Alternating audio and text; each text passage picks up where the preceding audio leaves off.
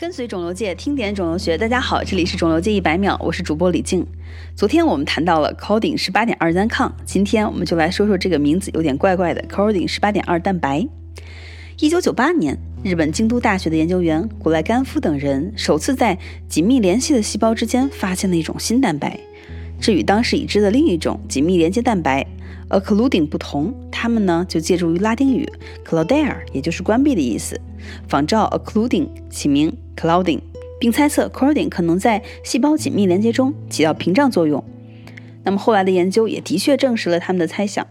Cording 蛋白的作用就是缝合了相邻上皮细胞间或内皮细胞间的缝隙，使之具有屏障作用，同时调节着离子、水、大分子甚至癌细胞的转运。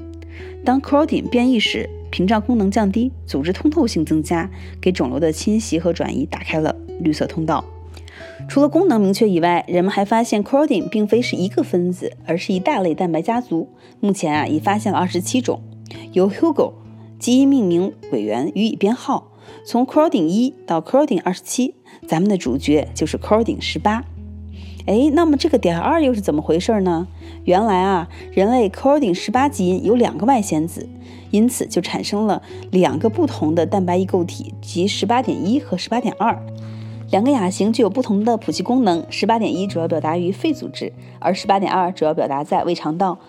那么基础研究表明 c o d i n 十八点二蛋白在胃癌、肺癌、胰腺癌中频繁激活，并且过表达。那么因此，十八点二也就成了遏制胃肠道肿瘤进展的重要靶点之一。它弥补了胃肠道肿瘤靶点少、免疫治疗效果不佳的遗憾。那么本期一百秒就到这里了，我是李静，感谢您的收听，我们下期见。